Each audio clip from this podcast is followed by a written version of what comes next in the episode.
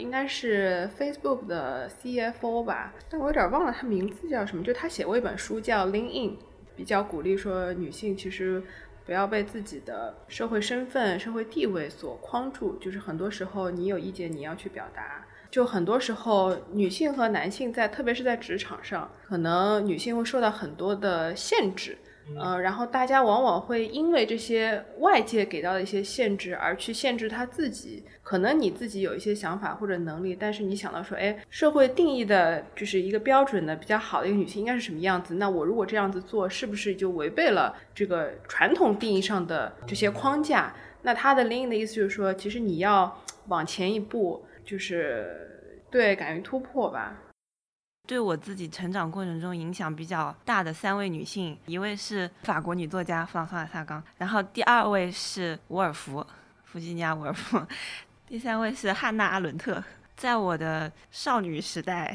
青春期的时候，萨冈影响对我深，是因为她是那种特别豁得出去、特别有劲儿的那种有生命力的一位女性，爱恨情仇都非常直截了当，并且我也很欣赏她那种特别耀眼夺目的才华。在我大学和高中阶段开始进行思考和阅读以后，我觉得沃尔夫是我一个标杆，因为他很敏锐，洞悉一切，是那种不是有一句话说谁害怕弗吉尼亚·沃尔夫嘛？就是其实很多男性很害怕这种女性的凝视，就是她的凝视就像锋利的刀子一样，就可以把你剖开来，不管你是男的还是女的，你的话语的背后真实的意图，他都能一目了然的穿透。然后后来到了大学毕业，进入到了硕士的时候，因为在国外上学，就是在欧洲的环境下，关注到一些欧洲的知识女性，为什么会喜欢阿伦特呢？就是觉得她是一个在女性当中也是非常有那种就是雄性的那种英雄主义在的一位女性，就是很很刚。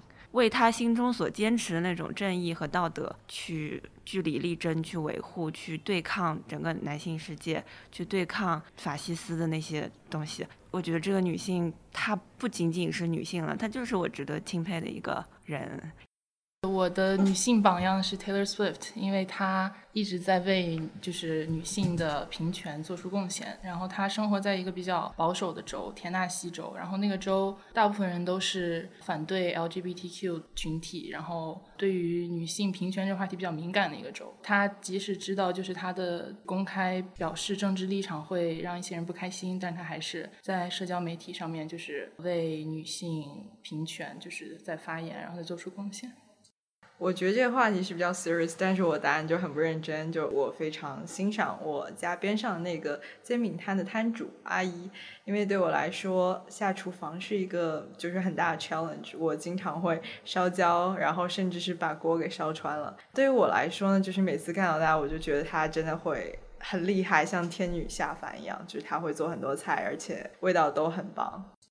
呃，我比较欣赏我们公司的一个江苏那边区域的一个我们的区域经理，算我的一个领导。她应该算是一个女强人吧。其实我跟她接触的不是特别多，但是我觉得她是一个工作上的话非常有自己的想法。其实对于一份工作，她的坚持的时间也是蛮长的。她在我们公司已经有十多年的时间了。呃，我在公司也听过她非常多的事迹。然后我整个感觉下来的话，我觉得她至少在我的这个职业规划里面，是我想要去靠近的一位呃女性。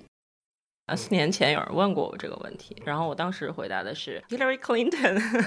然后我老师当时就瞪了我一眼，然后就是一个美国老师，他说，嗯，就是很疑惑，然后后面我问那你的答案是谁，然后他说 My mom，然后我觉得过了四年，我现在理解了他那个答案，让我回答的话就也是我妈妈，我觉得她是在当时的那个环境看来做了很多很不一样的事情，她是一个。家庭主妇不是我们现在定义上的独立女性，但是我觉得她在我家，她自己是掌握我家的整个的这个所有的项目管理，所有的装修管理，而且她不会因为自己有没有收入来源这个就去降低自己的身份和地位，而且我觉得她可能是最早一批的斜杠青年，她在三十几岁的时候就去变换工作，然后自己去学裁剪，然后去学美容，然后去学一切她喜欢的东西，我觉得就非常的酷。